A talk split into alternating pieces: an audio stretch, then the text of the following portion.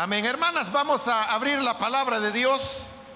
En esta ocasión en el libro de los Salmos, busquemos el Salmo 140. Vamos a leer ahí los primeros versículos de el Salmo 140.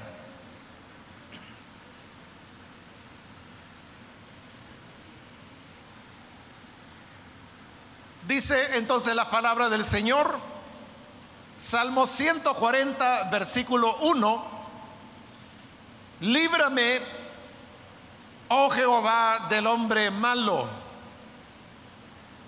guárdame de hombres violentos, los cuales maquinan males en el corazón, cada día urden contiendas Aguzaron su lengua como la serpiente. Veneno de áspid hay debajo de sus labios.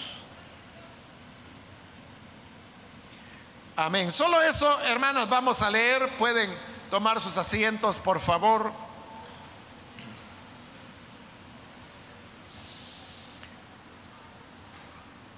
El tema que me han pedido desarrollar y que también ustedes han escuchado a través de los medios de la iglesia es el de la prevención de la violencia contra la mujer. Prevención es aquella que se realiza antes de que las cosas ocurran. Es decir, que si estamos hablando de prevención de la violencia en contra de la mujer, no referimos a aquellas medidas que se deben tomar antes que la violencia aparezca. Tomar aquellas disposiciones que impidan que la violencia aflore como podría ocurrir en el caso en que no se tome ningún tipo de prevención. Pero obviamente esto como que demanda cierta capacidad de clarividencia porque uno no puede saber cuándo la violencia va a surgir. Y como lo vamos a ver, las personas, los hombres que son violentos, la mayor parte de veces no manifiestan serlo, sino por el contrario, parecen hombres muy educados que saben socializar muy bien con otras personas, responsables, trabajadores cumplidos. Entonces, ¿cómo saber realmente de dónde puede surgir alguna expresión de violencia? Obviamente no hay que esperar a estar casada para entonces poder comenzar a tomar las, las primeras medidas. Y también porque la violencia en realidad no es que se comience a manifestar dentro del matrimonio. La violencia usualmente comienza desde el noviazgo. Se han tratado de dar, hermanas, varias definiciones de qué es el noviazgo,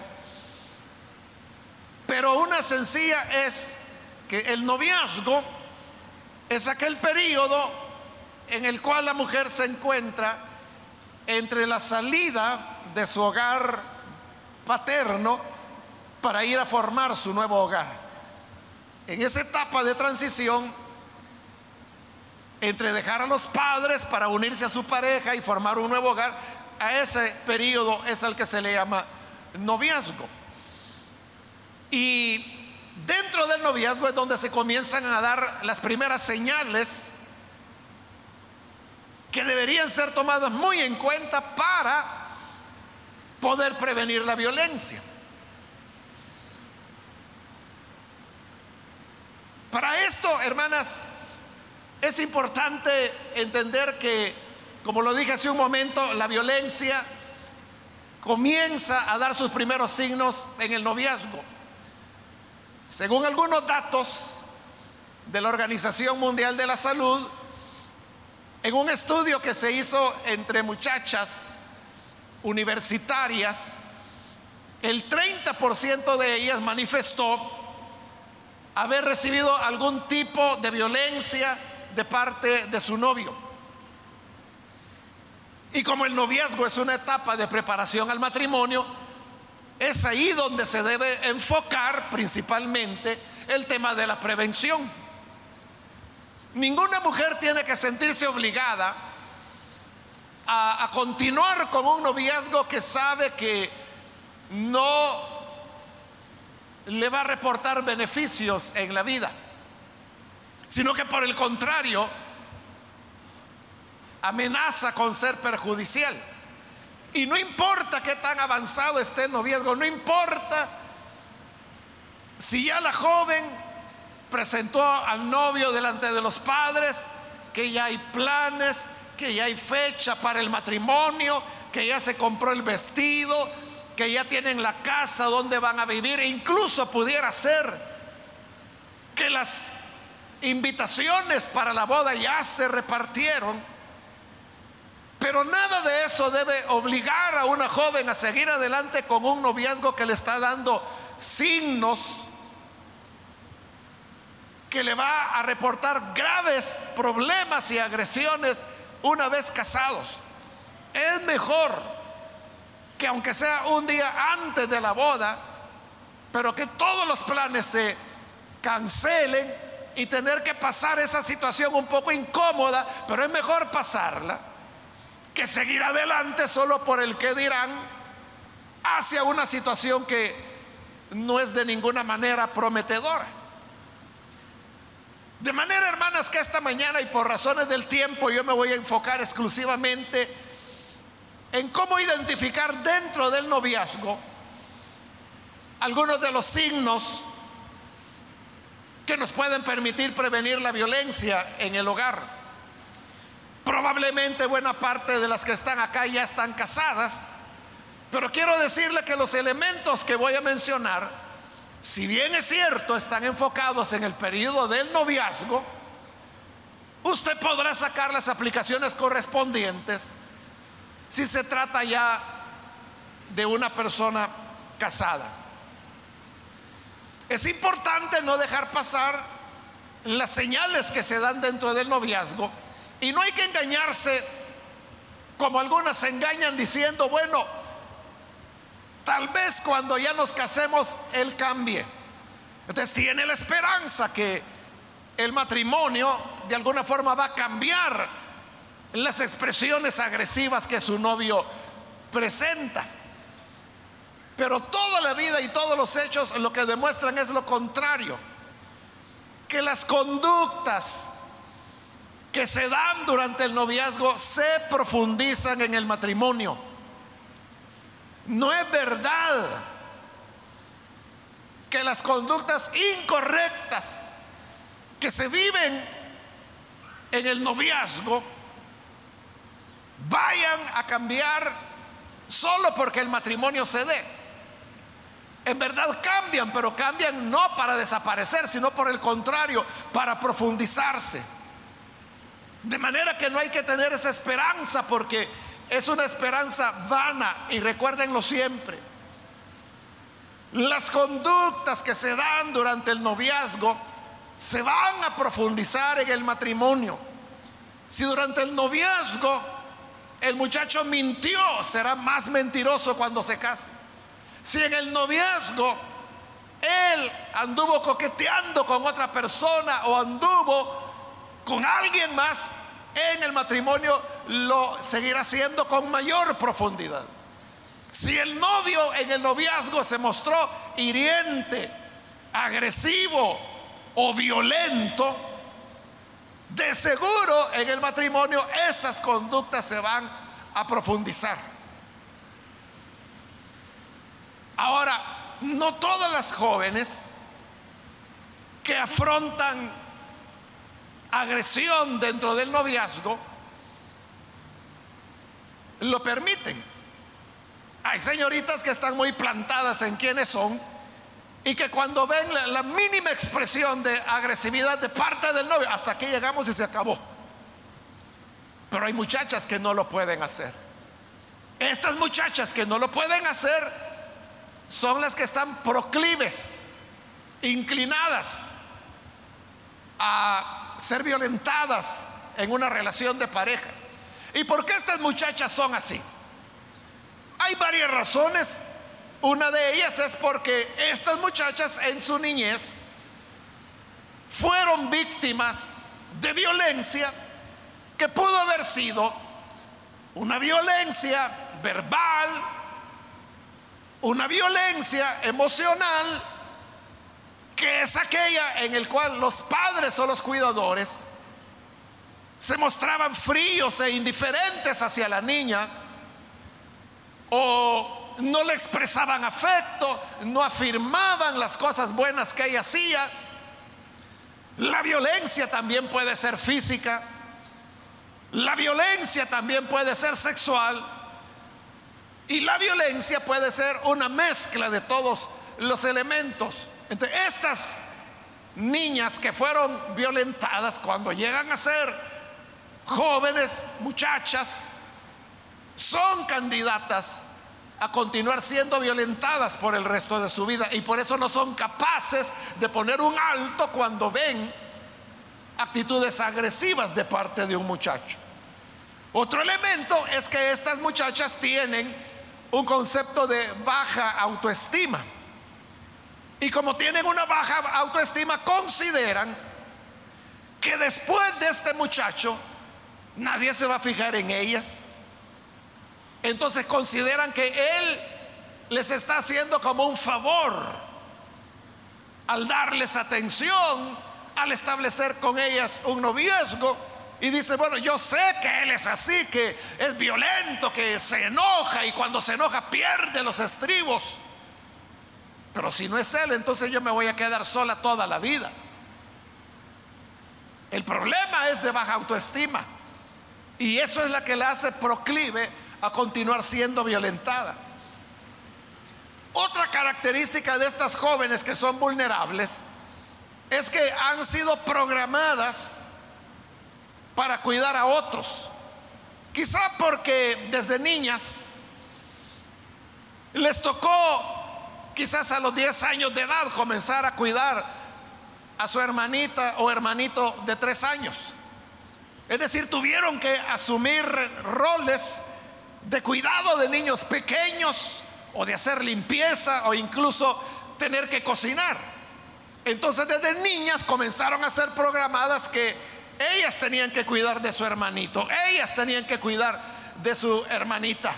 Y a veces podría ser que se trataba ya de un hermano mayor, adulto, de 20, 21 años, pero como ella era la niña de 13 y como él es el varón, ella tiene que cocinarle a él.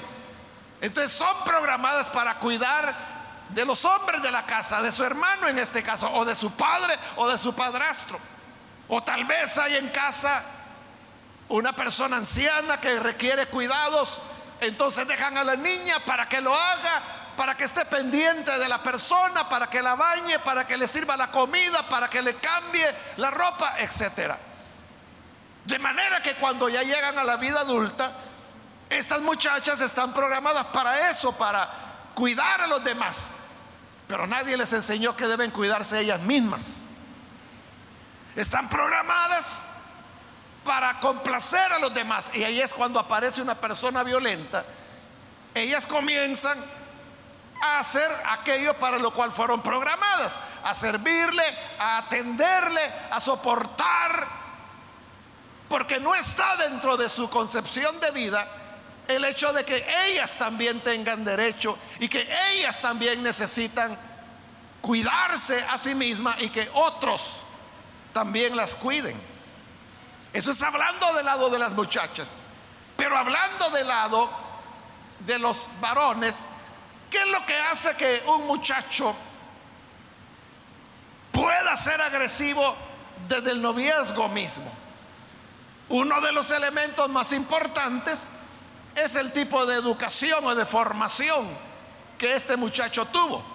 Porque si en su infancia él creció en un hogar donde el papá golpeaba a su mamá y donde las cosas se resolvían no por el diálogo, no por la plática, se resolvían por quien grita más fuerte o por quien golpea más duro o por quien rompe más cosas este niño se va formando con ese modelo de que las cosas se resuelven por medio de la violencia.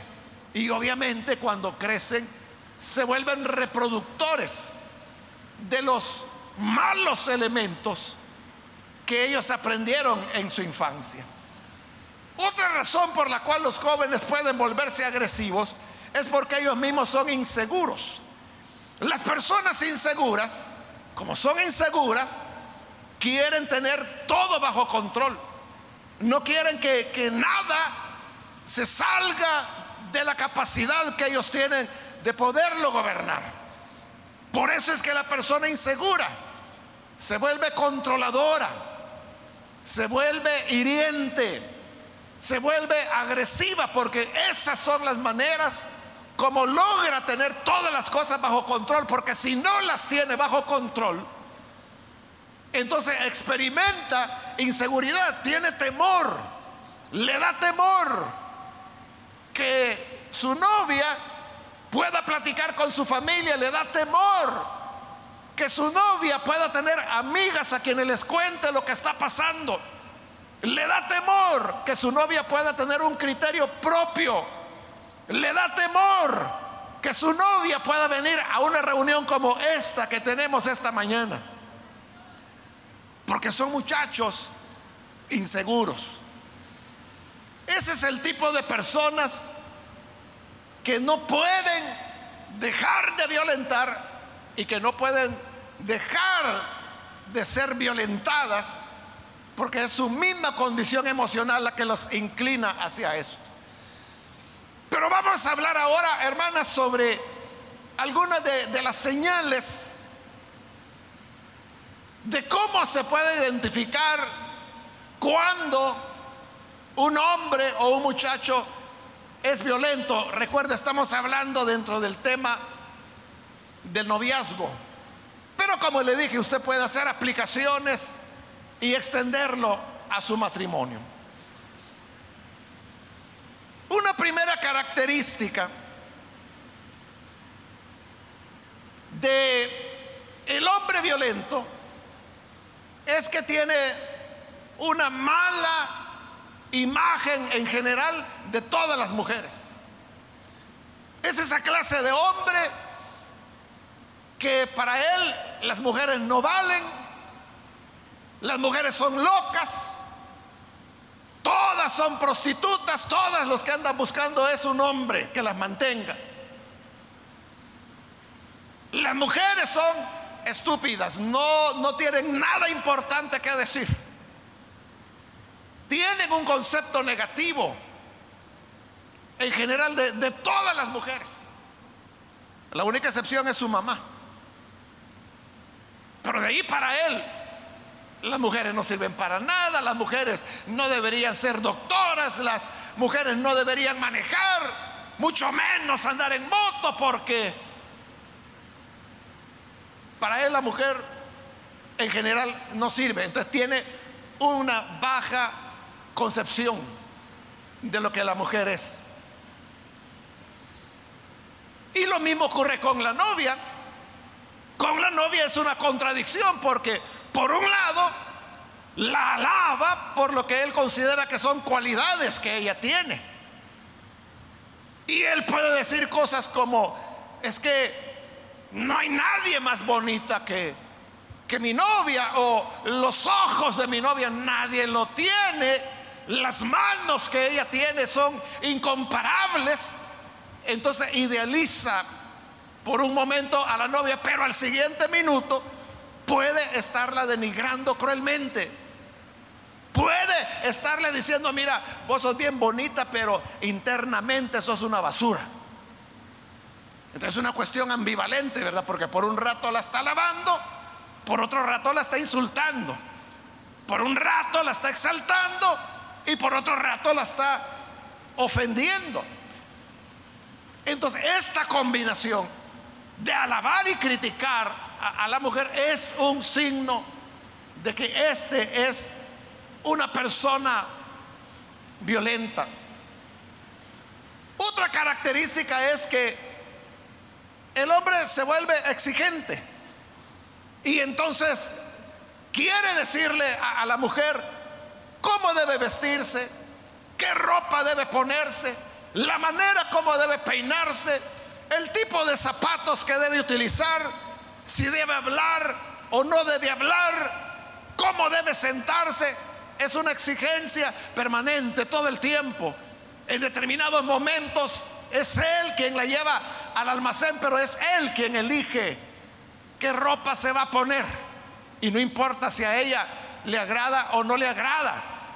Es que él dice que tiene que usar este vestido, que tiene que usar este otro color, que tiene que peinarse de esta manera. Entonces está todo el tiempo siendo muy exigente en lo que ella debe hacer, qué debe decir, a quién debe hablarle, a quién no debe hablarle.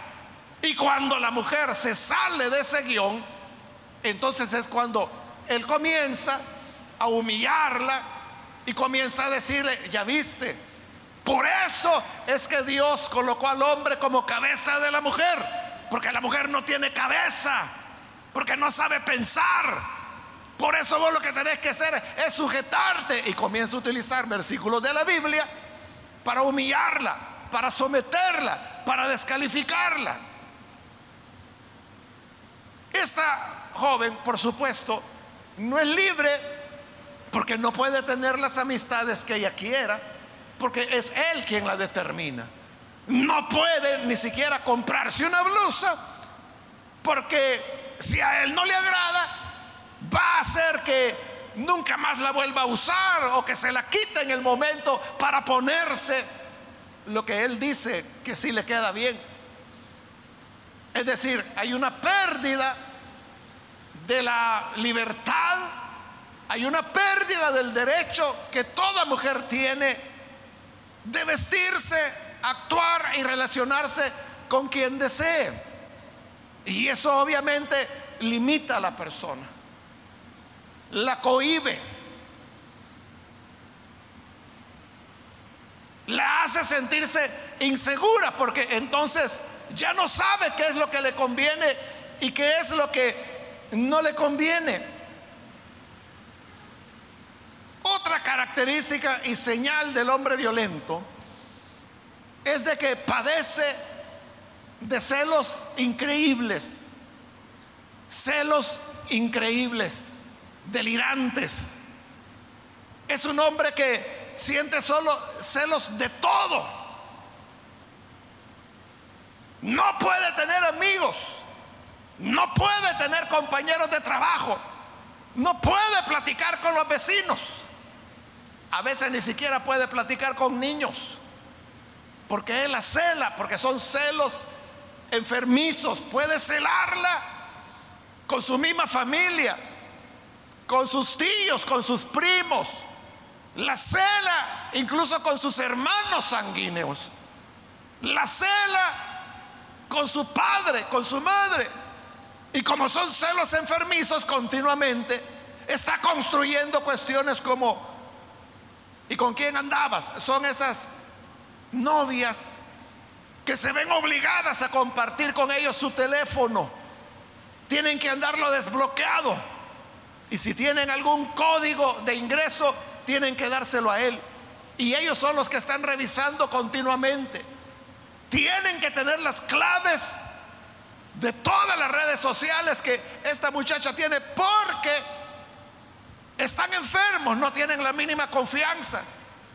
Tienen que estar contabilizando todo y por eso es que están preguntando quién te llamó y a dónde vas y ese quién es. Puede ser de que Usted ni conoce a la persona, solamente llegó a una farmacia a comprar algo y fue un muchacho el que salió a atenderle. Y le dice, bueno, ¿y ese quién es? No, yo no sé, pues es el que me atendió. Pues sí, pero ¿por qué tiene que atenderte él? ¿Acaso no hay otra mujer en la farmacia que te pueda atender? ¿Por qué te fuiste con él? Y comienza a acusarla. Es una cuestión que parece locura, ¿no? Y la misma mujer comienza a pensar, bueno, entonces ¿será que hay algo malo en mí? Porque le parece tan fuera de foco, tan fuera de sentido las acusaciones y señalamientos que le hace que ella comienza a dudar. Si realmente es que ella es demasiado coqueta. Entonces sucede que él comienza a exigirle que, se vista de esta manera, de tal forma que la, encubre, lo oculta. Ella no puede peinarse porque le dice, mira, eso ya, ya es pura malicia. Vos a coquetear salís a la calle a los demás hombres. Y quieren que todo el tiempo anden como que si son monjas cubiertas de la cabeza a los pies.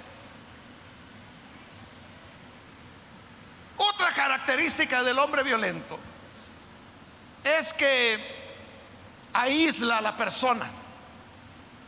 Y el método que utiliza para aislarlas es criticando, por ejemplo, la isla de su propia familia. Porque siempre el agresor aísla a su víctima. Porque sabe, recuerde, el agresor es una persona insegura. Entonces teme que si la, esposa o la novia va a la casa de sus padres o va donde su familia pueda contar algo, entonces comienza a aislarla de ellos. ¿Y cómo hace para aislarla? Criticando a la familia. Y le dice, es que mira, por favor ya, ya no vayas donde tu mamá. Porque yo, esta señora, yo creo que ella es chismosa, perdóname, es tu mamá, pero yo creo que esta señora es una chismosa, todo el tiempo anda con lengua larga, tené cuidado. No nos metamos en problemas mejor, irte alejando poco a poco de ella. O, del papá le dice, mira, yo creo que tu papá es muy entrometido. Siempre anda ahí que nos quiere visitar. Yo, yo por eso no voy donde ellos. Yo no voy para que ellos no tengan que venir acá. Decirle a tu hermano que vaya a atender a su mujer, pero que no esté aquí en la casa. Entonces, con críticas a los demás, poco a poco va aislando y aislando a la, a la mujer, a la novia. Y ella, por evitar conflictos, va cediendo a todo eso. De tal manera que hay un momento en que ella ya está muy distante de su familia, ya no tiene amigas, ya no tiene personas de confianza, ya no tiene consejeras. Y claro, la familia se da cuenta y le dice, oye, ¿y, qué es lo que te pasa? ¿Por qué ya no vienes a visitarnos? No, no, lo que pasa es que mi novio pasa muy ocupado y son pocos momentos los que él tiene libres. Entonces yo tengo que dedicarlo a él, pero si venimos aquí con la familia, entonces ya no puedo platicar con él porque estamos en familia. Así que por eso yo me dedico a él. Ella comienza a inventar excusas para justificar por qué se está alejando de su familia y no se da cuenta que al contribuir a su aislamiento está creando las condiciones o profundizando las condiciones ideales para continuar siendo violentada. Otra característica del hombre violento es que es una persona enojada e intolerante, enojado de una manera desmedida, injustificada. Todos podemos tener algún momento de incomodidad en el cual nos sentimos molestos. Eso es una cosa. Pero otra cosa es que él se ponga, por ejemplo, a gritar. O que comience a romper cosas. O peor, que comience a dañarla verbalmente, decirle, bueno, ¿y vos qué no entendés? ¿Sos tonta o qué te pasa? ¿Te haces o sos? Entonces comienza a manifestar un enojo y también se muestra intolerante ante cuestiones que en cualquier otra pareja se vería como quizás hasta algo divertido él no lo deja pasar. Y entonces en su intolerancia no hay flexibilidad para nada. No hay flexibilidad ni siquiera para reírse, porque entonces ya es una burla contra él. No hay oportunidad de, gustar, de, gastar una broma porque él lo toma mal. Es una persona que un error no lo deja pasar, quizá por accidente algo se le, casó a, e, se le cayó a ella.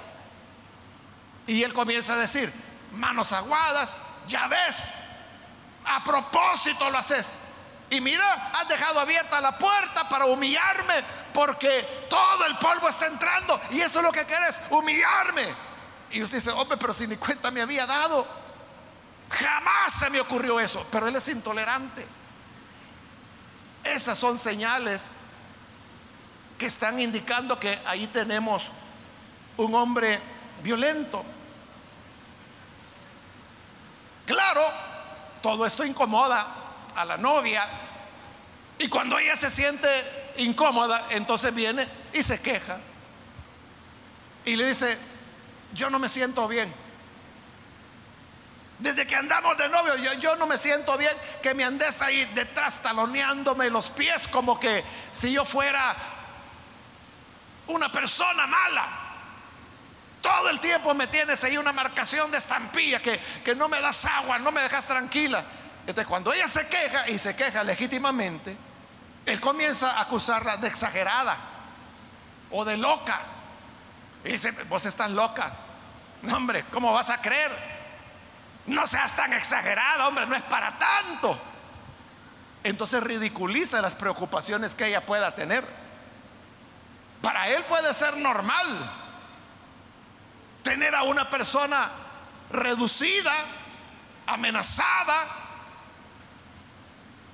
aislada, humillada, criticada, como lo hemos descrito. Para él es normal, pero cuando ella manifiesta incomodidad por esas situaciones, entonces viene y dice, no hombre, no seas exagerada. Incluso el hombre puede negar que dijo lo que dijo.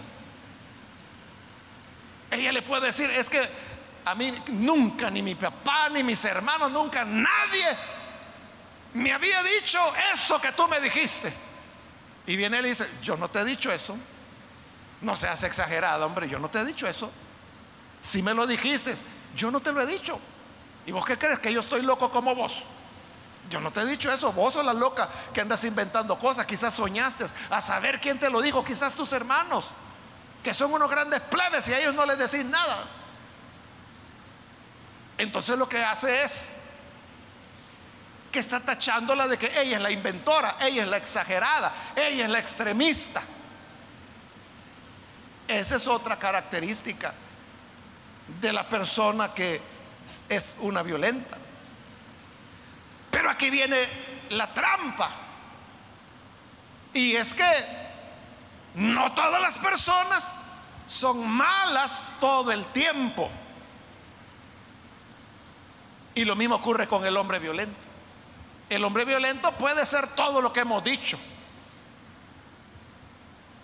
Alguien que fue victimizado de niño, alguien que tuvo roles violentos que vio en su hogar, alguien que es inseguro, pero no significa que todo en él sea malo. Y es lo que yo decía en la introducción, que los hombres violentos normalmente son responsables, son buenos trabajadores, tienen muchas amistades. Y si usted va y pregunta a esas personas, mire, ¿y este fulano cómo es? Ah, no, un, gran amigo, es una gran persona. O puede ser que es alguien de la iglesia y dice, ah, ah no, si él, qué galán que así fueran todos los creyentes como él. la gente tiene un buen concepto de ellos, pero es ella, la novia, la que está padeciendo la realidad de los hechos. Pero eso de que ellos puedan ser respetuosos, educados con otros, con otras personas, la confunde a ella. Y hay momentos cuando él también él es muy muy muy gentil, es muy dulce, es muy romántico. Le lleva flores. O podrá en, algunos momentos decirle yo a ti no te cambiaría por nada. Gracias a Dios que te puso en mi camino. Hay momentos donde Él es todo un príncipe, es todo un caballero, pero a la vuelta de cinco minutos se vuelve un diablo. eso la confunde a ella. Entonces ella comienza a decir, bueno, seré yo la que lo estoy juzgando mal. Y cuando oye que en la iglesia todos hablan bien en él, cuando en enero se da cuenta de que hasta le dieron un privilegio mejor, ella dice, no seré yo la que estoy sirviendo de estorbo para él. comienza a dudar de sí misma y no de él. Porque el violento, repito, no siempre es igual. No siempre es malo. También tiene sus cosas positivas. Pero esas cosas positivas no justifican su conducta violenta. Recordemos siempre, hermanas, que la violencia es un ciclo. O sea, no hay una persona, a menos que sea un psicópata, que es violento todo el tiempo y está violentando, violentando, violentando, hiriendo, ofendiendo, golpeando, quebrando cosas. Nadie es así. El violento lo que tiene son estallidos de violencia. Y en esos estallidos puede golpear, puede herir, puede ofender verbalmente. Pero luego después de la crisis violenta, viene una etapa en donde la, tensión cae. Algunos a eso le han llamado la etapa de la luna de miel. Entonces él comienza a ser caballero otra vez. O sea, acaba de estarle gritando, golpeándola, hiriéndola. Y diez minutos después llega como que si nada pasó. Pues sí, mi amor, ¿cómo era lo que estábamos hablando? Y ella todavía se está sobando del golpe que le dio. Pero él no ha pasado nada. Y se muestra dulce, se muestra encantador. Vamos a, tomar aunque sea algo por ahí y la saca. ella comienza a sentirse halagada de nuevo. Pero luego comienza de nuevo la tensión a acumularse hasta que hay una nueva crisis violenta. ese es el ciclo de la violencia. Porque está la persona, estalla en una crisis de violencia, viene la luna de miel, de nuevo la acumulación de violencia, luego otra expresión violenta, otra crisis, nueva luna de miel. Y eso se repite una y otra vez, una y otra vez. Y eso es lo que atrapa a la mujer, porque entonces la mujer dice, él va a cambiar un día. En esos momentos de la luna de miel, cuando Él se muestra tan dulce, tan caballeroso, ella comienza a preguntarse, ¿realmente me ama o no me ama? Cuando la está golpeando, Él dice, yo tengo que separarme de este hombre si no me va a matar. Pero cuando llega la luna de miel, que puede ser 10 minutos después, una hora después, al día siguiente, y lo ve tan dulce, tan encantador. Ella dice, quizás el culto de ayer le tocó. Quizás Dios ya hizo la obra. Y así es como esa mujer puede seguir atrapada en esos ciclos de violencia una y otra vez. Y pasan los días, pasan las semanas, pasan los meses, pasan los años. Pero el problema es de que la violencia es algo que se va recrudeciendo en el tiempo.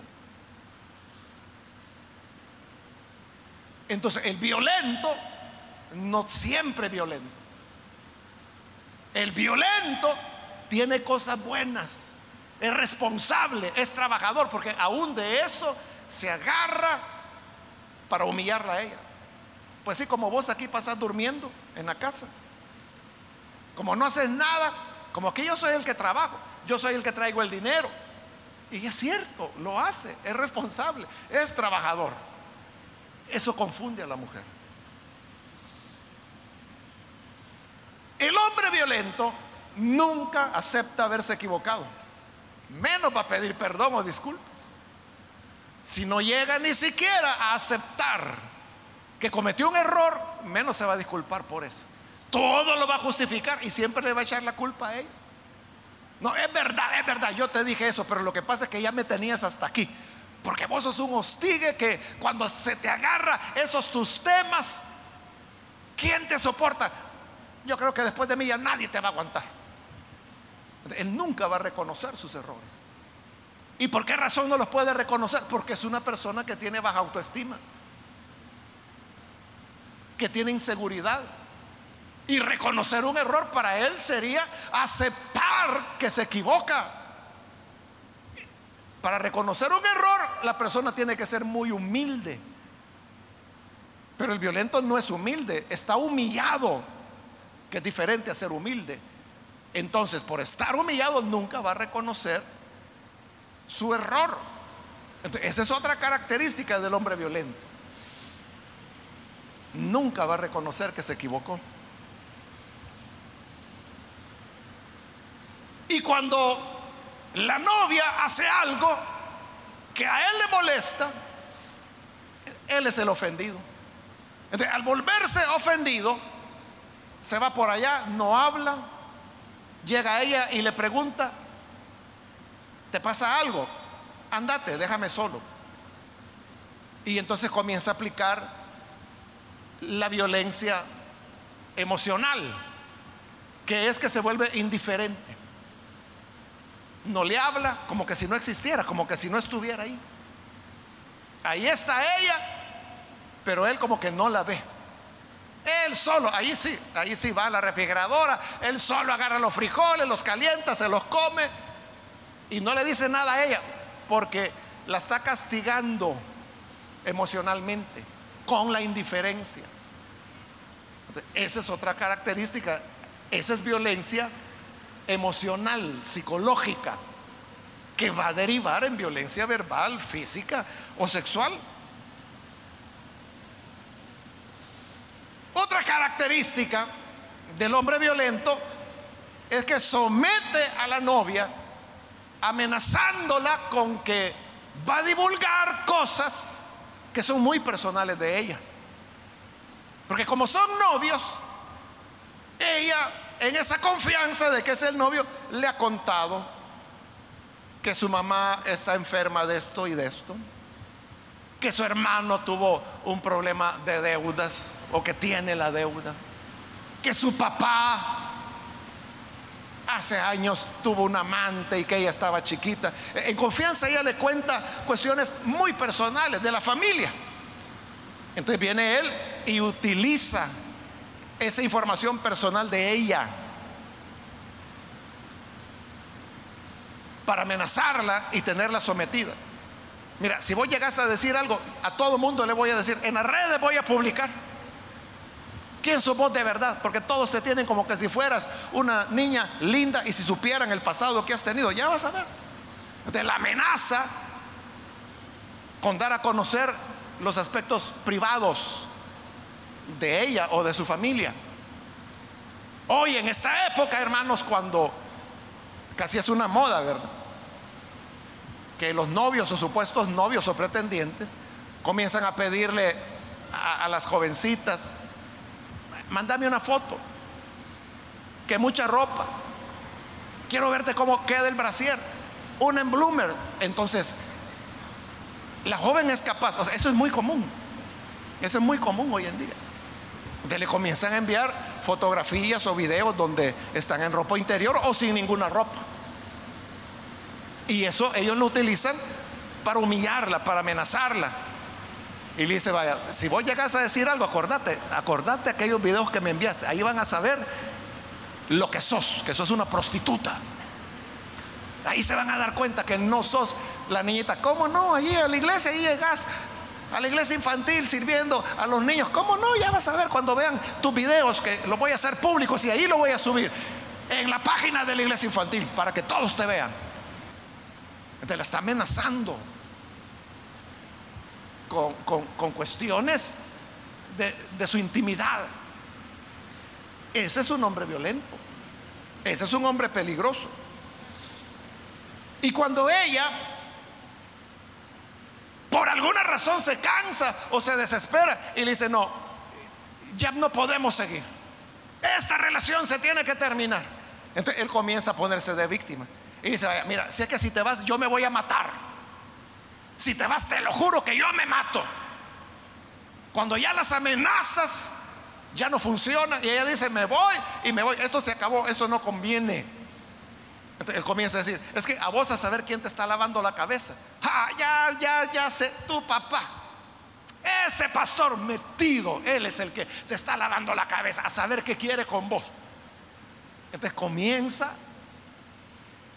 amenazarla y decirle, entonces, ya vas a ver, lo que voy a hacer es que voy a comprar unas 20 pastillas matarratas y me las voy a tomar y voy a llegar ahí delante de tu casa para que ahí me hayas muerto. Cuando abres la puerta de tu casa, ahí voy a estar yo.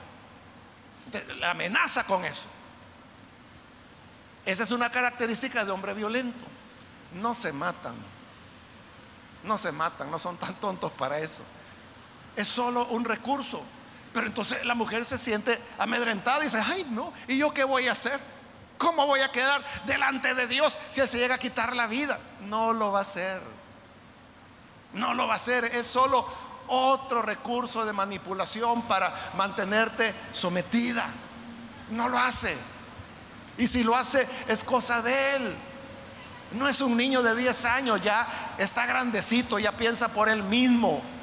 No será tu responsabilidad. Si acaso se da, pero no lo hacen. No lo hacen, es pura historieta. Porque si finalmente la relación se rompe, entonces verás cómo te expresa odio. No es que él se estuviera muriendo por ti, como decía, o que sin ti no podía vivir, o que se iba a matar. Mentira. Te va a odiar y va a ver la manera de hacerte daño. Y otra manifestación, otra señal del hombre violento, es aquel que obliga a la novia a hacer cosas que ella no quiere hacer, como por ejemplo tener relaciones sexuales. La encierra, la cuesta en la cama, tiene relaciones sexuales en contra de la voluntad de ella. Es decir, la viola, esa es una violación, porque es sin el consentimiento de ella. Pero ella está con la idea de que como son novios, y como él es hombre, y como los hombres tienen una gran fuerza sexual, todo eso son mitos, es mentira. El hombre no tiene más instinto sexual que la mujer. Y así como la mujer se puede controlar, un hombre cuerdo, sano mentalmente, igual puede controlarse, puede respetar. El que no lo hace es un animal. Ese es un agresor, es un violador. Porque eso es lo que ha hecho, te ha violado. De todas estas señales son las que sirven para poder identificar a un hombre violento. Pero como estamos hablando del tema de la prevención, entonces, ¿qué ocurre si una novia tiene un novio con alguna de estas características? Yo he mencionado 12, 12 características del hombre violento. Y este es el punto, que si tu novio tiene por lo menos dos de estas características, termina con él, porque estás con un violento. Y si solo tiene una de esas características, necesita tratamiento, necesita terapia psicológica esa persona. No puedes casarte con él ni seguir adelante con ese noviazgo mientras él no se comprometa seriamente a tener tratamiento psicológico. Si solo tiene una de las 12 características que he mencionado. Si tiene dos, olvídate. Olvídate. Y tú puedes decir, no, es que yo tengo fe que el Señor lo va a cambiar. Excelente que tengas fe. Entonces, mientras lo cambia, corta con él y déjalo. Y si Dios lo cambia, porque no lo va a cambiar porque ande de novio contigo. Si no lo cambia, salvaste tu vida. Y si no cambia, pues tomaste la mejor decisión. Ahora, si tiene tres, cuatro características, hermana, estás perdida. Ahora, repito, esto yo lo digo con relación a una relación de noviazgo. Pero ustedes pueden ver de que tiene aplicaciones para la vida matrimonial. Claro, para la mujer casada ya se vuelve más complicado, ¿verdad? Porque un noviazgo se puede romper con relativa facilidad. Un matrimonio ya requiere medidas de tipo legal, a veces cuestiones patrimoniales, que hace que no sea tan fácil como terminar con un noviazgo. Pero que hay que hacerlo, hay que hacerlo, porque eso es prevenir violencia contra la mujer. Termino con esto, hermanas. Normalmente, la persona, la mujer violentada, no se da cuenta que está siendo violentada. Porque todo lo naturaliza. Él se encarga de naturalizarlo. Recuerdo hace ya algunos años una muchacha joven que estaba casada, no estaba casada, estaba acompañada solamente con otro muchacho que era violento. Yo a ella la conozco desde niña, desde que nació, y no me había dicho nada. O sea, yo sabía que estaba acompañada, que ella tenía, en ese momento creo que eran dos hijos con él. Pero ella nunca había hablado conmigo hasta que en una ocasión se animó y me comenzó a contar esto y esto pasa. Entonces yo le dije, él es un violento. Y ella no me lo quería creer. Entonces hay un instrumento bien sencillo, hermanos, que yo por primera vez donde lo encontré fue en México, que es una tarjetita como un, como un separador de Biblia, de cartulina, que le llaman el violentómetro.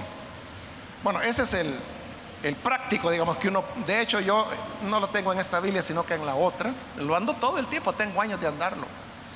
Pero también lo hacen así en forma de cartel, que se puede pegar en una pared grande o se puede tener como una hoja en un escritorio. el violentómetro no es nada más que un instrumento que sirve para identificar el grado de violencia que la persona está viviendo. Entonces comienza desde lo más sencillo, como por ejemplo que se muestra indiferente, le da bola negra, es decir, no le habla por periodos más o menos largos, que le dice ofensas, que le pone apodos, que la pellizca y así poco a poco va ascendiendo hasta que llega al asesinato.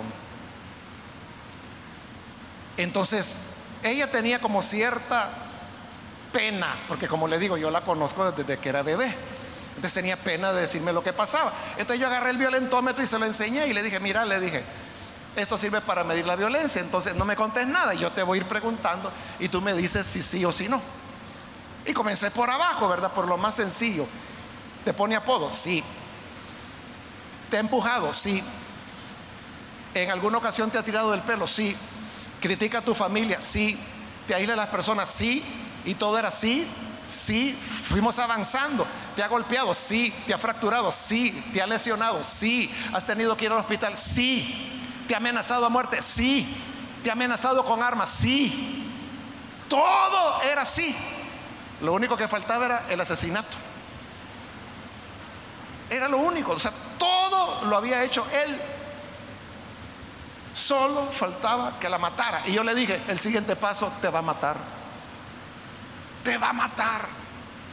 Y ella todavía no me quería creer. Yo le decía, pero míralo, no estoy inventando, míralo. Tú misma me has dicho. Eso es a lo que me refiero. La mujer no está consciente de que está siendo violentada. A ella, hermanas, le tomó años, algo así como tres o cuatro años, librarse de él. Porque la amenazaba que le iba a quitar los niños. Le embarazó por tercera vez. Y le decía, te voy a quitar los niños, que te voy a matar, que te voy a echar a las pandillas. O sea, terrible. Pero finalmente en una de esas ella cobró valor. Ya la había lesionado otras veces, yo la vi lesionada. Pero finalmente cobró valor, agarró a sus hijos y se fue. Y de todas las amenazas que él le había hecho, ni una era cierta, es lo que les digo. No se van a matar y tampoco la van a matar a usted, ni le van a quitar. ¿Para qué quieren niños ellos? Imagínense, eran tres niños casi bebés. Y él decía, te voy a quitar los niños. Y un hombre así, ¿para qué quiere tres bebés? No es cierto. Eso fue hace, hermanas, como 10 años atrás. Ella ahora, pobrecita, ¿verdad? Y madre soltera, trabajando. Y en su trabajo, pues sacando adelante a sus tres niños. Pero gracias a Dios, por lo menos se libró, ya estuviera muerta. Que Dios nos ayude para poder discernir cuando estamos bajo una situación de violencia y que podamos ayudar a los demás, ayudar a otras jóvenes, a otras señoritas que andan bien ilusionadas con el traje de novia y no se han dado cuenta que se van a casar con un tipo que les va a hacer la vida un infierno. Que esto sirva a cada una para saber dónde están paradas y que sirva también para ayudar a otras que andan en la misma situación. Cerremos nuestros ojos y vamos a orar. Pero antes de hacer la oración yo quiero aprovechar para invitar si hay alguna persona que todavía no ha recibido al Señor Jesús como su Salvador, pero usted ha escuchado hoy la palabra del Señor. Y usted se da cuenta de que ha estado en una condición que no había advertido su peligro. Pero qué bueno que vino. Y quiero decirle que Jesús tiene la respuesta. En Cristo nosotros podemos tener sabiduría, conocimiento y comprender cuál es el buen camino que nos puede librar de situaciones como esta. Quiero invitar entonces si hay alguna hermana que necesita, alguna persona que necesita recibir a Jesús como su Salvador, por favor, ahí en el lugar donde se encuentra, póngase en pie y vamos a orar por usted. Si hay alguna mujer que necesita recibir a Cristo, necesita ayuda, reciba al Señor, venga a la comunidad de Cristo, donde recibirá apoyo, donde recibirá acompañamiento, donde recibirá consejo. Necesita hacerlo, póngase en pie. Queremos orar. O si hay alguna hermana que se alejó del Señor y quizás se alejó por esto, porque el hombre le ha pedido que ya ni venga a la iglesia. Porque le ha dicho, vos a ver hombre, vas ahí, a saber que te tenés en la iglesia. Pero quiere reconciliarte. Puedes hacerlo ahora, ponte en pie, vamos a orar. ¿Hay alguna mujer que necesita reconciliarse con el Señor? ¿Alguna hermana que se alejó del Señor, pero hoy necesita reconciliarse? Póngase en pie, por favor. Vamos a orar. Es el momento para venir al Hijo de Dios. Muy bien, aquí adelante hay una persona, que Dios la bendiga. Alguien más que necesita reconciliarse con el Señor o recibirlo por primera vez. Póngase en pie y vamos a orar. Muy bien, aquí hay otra persona que pasa, que Dios la bendiga. Alguien más que necesita venir. Es el momento para hacerlo.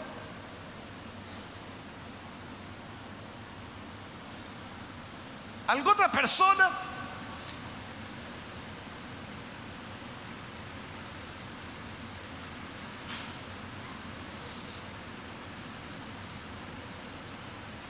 Vamos a orar en este momento y vamos a orar para que el Señor, como lo dice el Salmo que leímos, que es una súplica para pedirle al Señor que ser librados de los hombres violentos. Líbrame, oh Señor, del hombre malo. Guárdame de hombres violentos, los cuales traman males en el corazón cada día. Urden contiendas, pleitos afilaron su lengua como la serpiente. Veneno hay debajo de sus labios porque sus palabras son hirientes. Señor, ayúdanos. Gracias por tu palabra. Gracias por las personas que están aquí entregándose a ti. Y lo mismo te pedimos por aquellos, aquellas mujeres que a través de televisión, radio o internet están abriendo su corazón para recibirte como Salvador.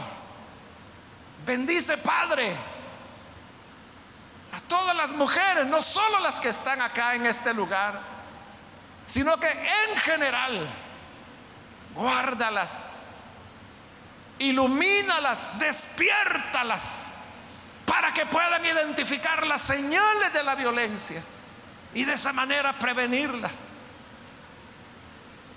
Ayuda a la señora a comprender que no son exageradas, que no están locas, sino que sus temores son reales, son fundados y darles el valor, la valentía para terminar con aquellas relaciones que las amenazan emocionalmente, físicamente y aún amenazan sus vidas.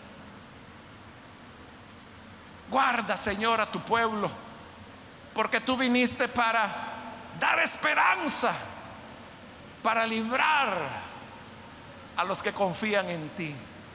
Por todo esto, Padre, te agradecemos en el nombre de Jesús nuestro Señor. Amén.